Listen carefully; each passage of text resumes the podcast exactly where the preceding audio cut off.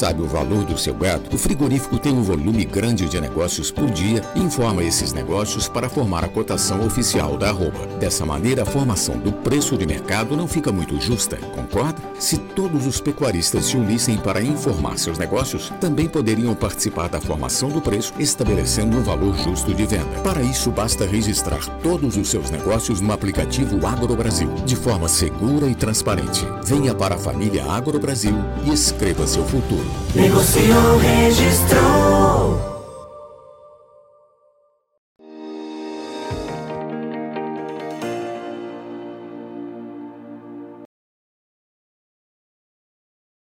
Muito boa tarde a você que nos acompanha aqui pelo Notícias Agrícolas. No ar, o nosso tradicional boletim de acompanhamento do mercado do boi. Ah, o mercado do boi ele é, segue aí de olho principalmente em alguns fatores como oferta, a demanda, é, o andamento das exportações e principalmente a precificação aí da arroba. Ah, no entanto, esse é um momento bastante importante. A gente já trouxe esse assunto, essa semana a gente volta a falar para vocês sobre confinamento. E quem traz mais detalhes para a gente é o Tiago Bernardino de Carvalho, pesquisador do CPEA. Está de olho nos números lá no CPEA e principalmente para nos ajudar a entender se é vantagem ou não, o que, que o produtor tem que é, pensar na hora de é, se preparar para as ofertas, principalmente do segundo semestre. Será que é, vai valer a pena colocar o animal hoje em confinamento? Ele tem que tomar a decisão aí, tá para tomar essa decisão nesse momento. Mas antes, Tiago, seja bem-vindo, obrigado mais uma vez por estar aqui com a gente. E eu começo te perguntando desse mercado do boi, antes de falar de confinamento, como é que você está vendo esse mercado, essas oscilações, enfim, e principalmente esse risco China que apareceu nos últimos dias com suspensão de alguns frigoríficos. É motivo de preocupação, Tiago? Olá, Alexander, amigos Notícias Agrícolas, prazer novamente estar aqui junto com vocês, né? Pós-Páscoa aí, aproveitar para desejar uma feliz Páscoa para todos os ouvintes, né? É sempre bom né? A gente ter um período aí para repensar e ter uma vida nova. Então, fica o meu desejo aí para todos os ouvintes, para toda a equipe Notícias Agrícolas. Obrigado, Tiago, para você também. Realmente, vamos falar sobre o mercado do boi, né? É um, é um, tem muita coisa importante que você colocou aí, a questão da China, que trouxe um anseio aí no feriado para todo mundo, por isso que até mesmo eu falei da Páscoa, né? A turma teve fechamento de frigorífico, plantas de frigorífico, isso pode afetar? Uh, o que, que a gente está olhando no mercado? Bem, bem cirurgicamente, bem claramente. A gente tem realmente uma precificação desse boi China, a gente tem uma precificação do boi acima lá dos 30 meses que vem ficando no país. Vale lembrar que a gente entra nesse período uh, de entre safra, ou final da safra, onde eu tenho muitos pecuaristas que realmente não têm ainda o uso intensivo de tecnologia, então tem um boi, podemos dizer, com mais idade, então, isso ajuda a compor, sim, uh, o volume de abate, o volume de escala de uma indústria, isso acaba sendo natural. Mas, por outro lado, eu tenho esse boi que realmente vem sendo bem precificado, no sentido de trazer retorno para o pecuarista. Né? E, óbvio, qualquer movimento que a China faz, vídeo que aconteceu no passado, causa, uma, de certa maneira, uma preocupação. Uh, na minha opinião, é, a gente tem que ficar atento, sim, mas, de certa maneira, é pontual a China realmente ela tem outros frigoríficos que ela pode comprar, assim como a indústria ela pode realocar a, o abate em outros frigoríficos também, né? Mas sempre lembrando que a gente volta a falar do mundo, né? O mundo tem elevada inflação, o mundo está com custos em altas. Por mais que a China tenha uma inflação menor do que alguns outros países, como a Europa, Estados Unidos até mesmo o Brasil, ela ainda precisa do alimento, ela ainda precisa da carne, ela ainda vai continuar comprando a nossa carne. Então a gente precisa assim monitorar, ficar atento para qualquer movimento. E outro ponto interessante é a questão de oferta e demanda. Pensando do, pelo lado da demanda chinesa, a gente tem um câmbio real mais valorizando, mais valorizado.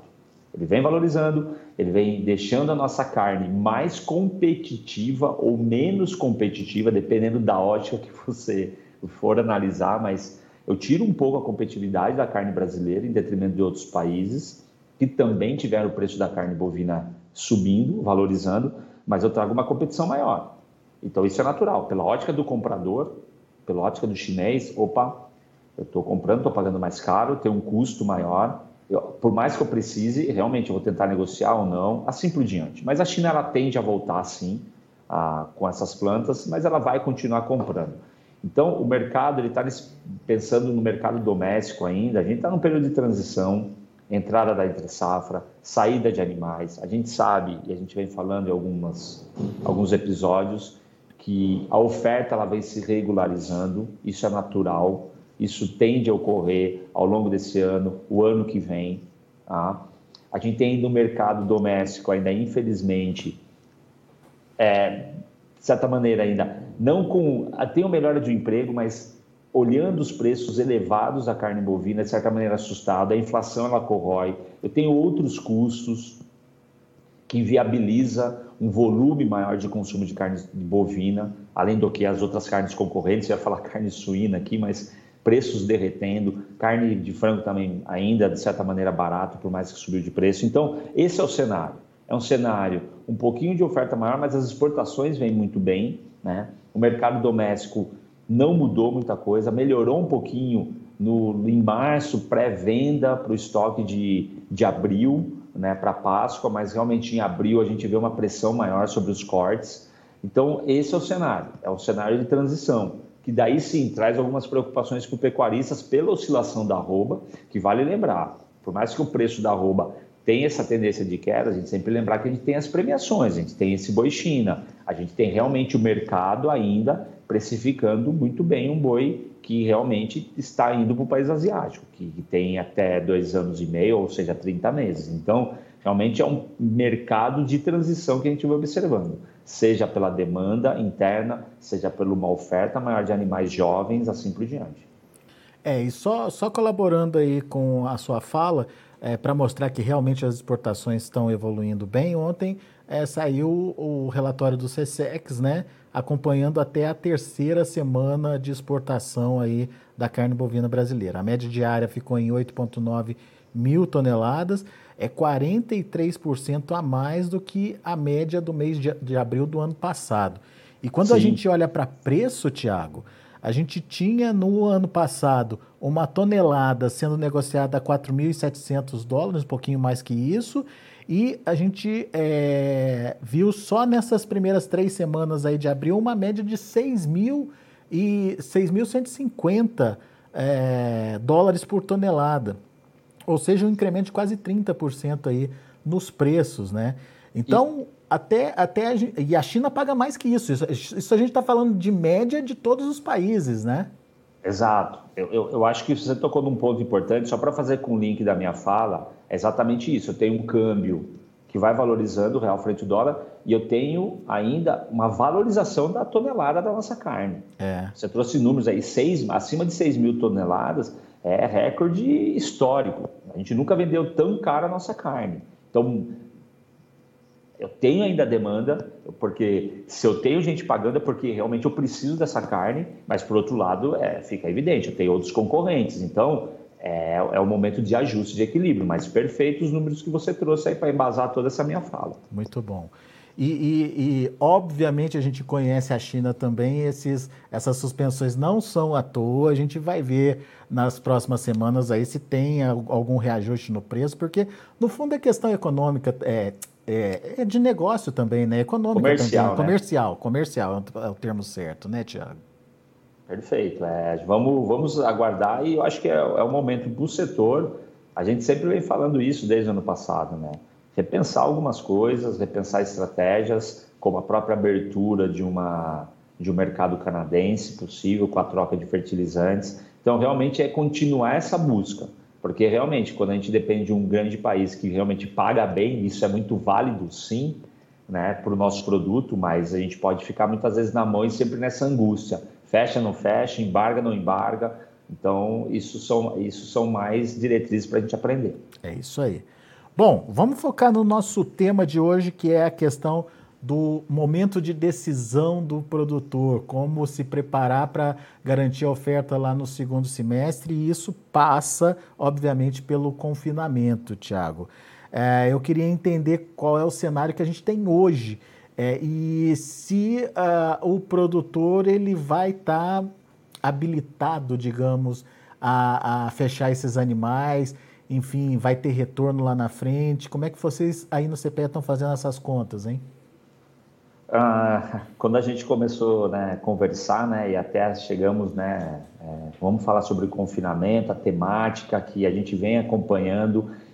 Por quê? A gente, a gente chega nesse ponto, né, Alexander e amigos aí do Notícias Agrícolas, dessa decisão. Eu, eu tenho a entrada do outono, a chegada do outono, eu tenho uma redução né, da luminosidade, toda aquela lógica produtiva que a gente sabe, e a, a, tomar a decisão. Eu vou continuar engordando esse meu animal, dar um suplemento de inverno, fazer um semi-confinamento, fazer um confinamento.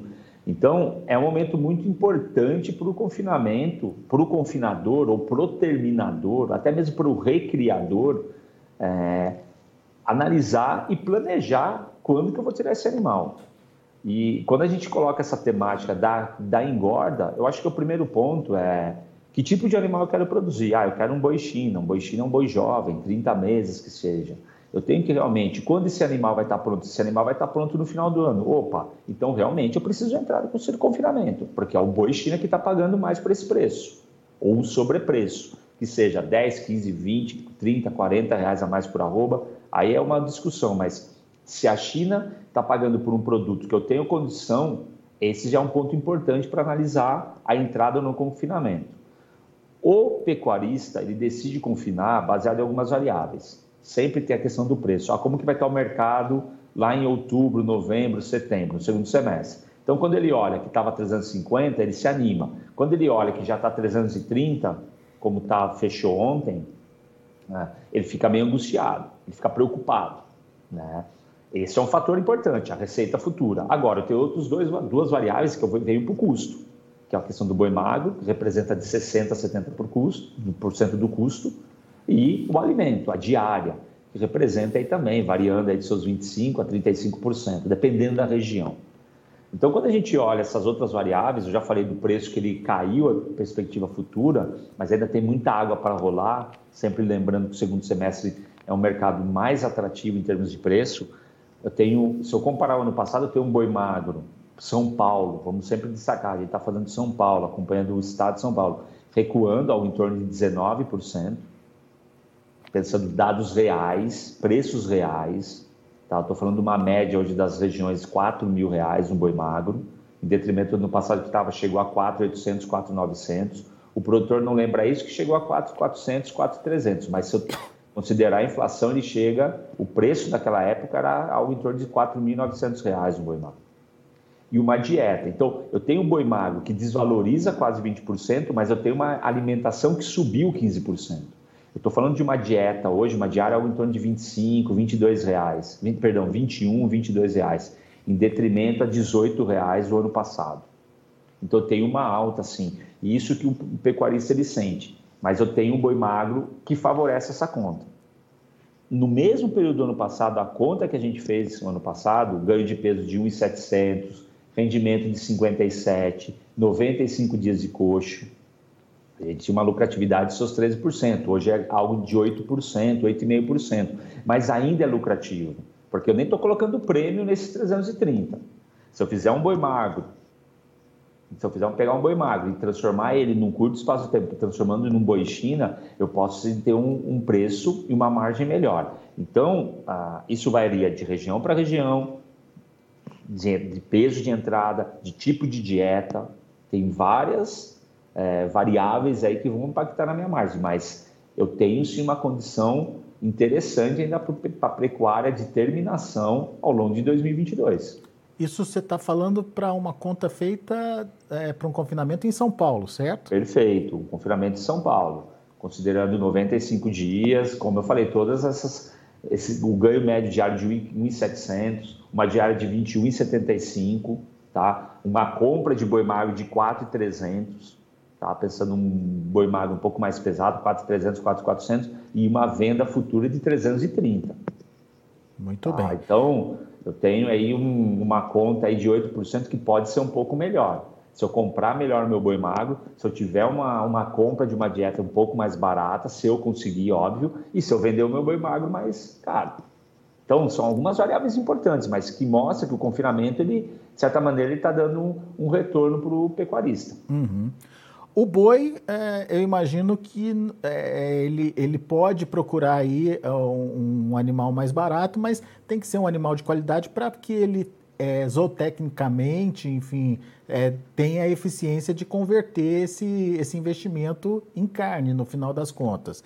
É, mas, mas, por exemplo, na dieta, Tiago, é, esse, esse aumento do custo, ele tá ok, ele pode aumentar ainda por conta do, do, do, do milho que não está garantido. É, tem algum risco ainda no custo da dieta? Olha, é, a dieta aumentou para todo mundo, aumentou para os suínos, para o frango. Ah, tem a expectativa de uma safrinha boa, sim. Tem, mas tem algumas regiões que o produtor ele já fez a venda da safrinha, então a gente vem com uma safrinha boa. Segundo semestre a gente exporta mais, mas por outro lado tem o câmbio que pode dar uma segurada. Então são alguns fatores que o pecuarista ele precisa realmente ficar atento. Mas de novo, precisa fazer conta. Eu posso gastar mais com dieta, hum. desde que eu tenha uma qualidade boa de boi magro. Ah, Thiago, mas eu pago um pouco mais. Ok. Não dá para mim comprar um, um, um boi magro de fundão achando que eu vou ganhar peso porque uma dieta é, é de alta tecnologia. Pode ser que eu ganhe, mas isso é muito importante, eu ter um boi magro em condição de absorver toda aquela tecnologia. Então, o, quando eu falo que o boi magro representa 60% a 70% do custo, ele é um motor muito interessante. A dieta, ela pode me trazer margens apertadas? Sim, ela pode. Mas o pior é o meu boi magro não consumir. Eu é. gastar 70% do meu custo com um animal que não consome. Então, a oscilação da dieta realmente impacta sim, mas eu tenho que transformar isso em mais quilos por dia dentro do meu animal. A escolha esse de um... é um ponto importante quando a gente analisa valorizações de uma dieta. Tá? A compra de um, Mas, de um animal que vai fazer uma boa conversão. A expectativa é uma safrinha boa, uhum.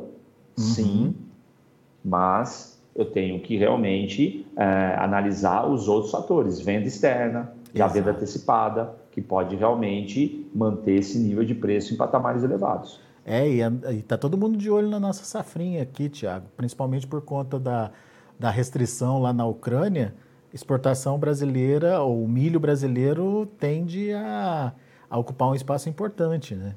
Perfeito. É, é, outro, é outro ingrediente nessa conta. Então, o pecuarista tem que fazer conta, se ele tem uma margem interessante, como que foi a margem dos últimos dois anos, como que está essa margem, ele tem que efetivar esse processo. Ah, mas se cair um, dois, três reais a saca, ok. Eu transferi isso daí para um ganho mais rápido do meu animal. Uhum. Ah, eu tenho que realmente operacionalizar a conta, porque senão daí todo mundo realmente fica esperando cair, daí não cai, aí falta boi, o boi sobe, mas eu perdi o bonde da história. É.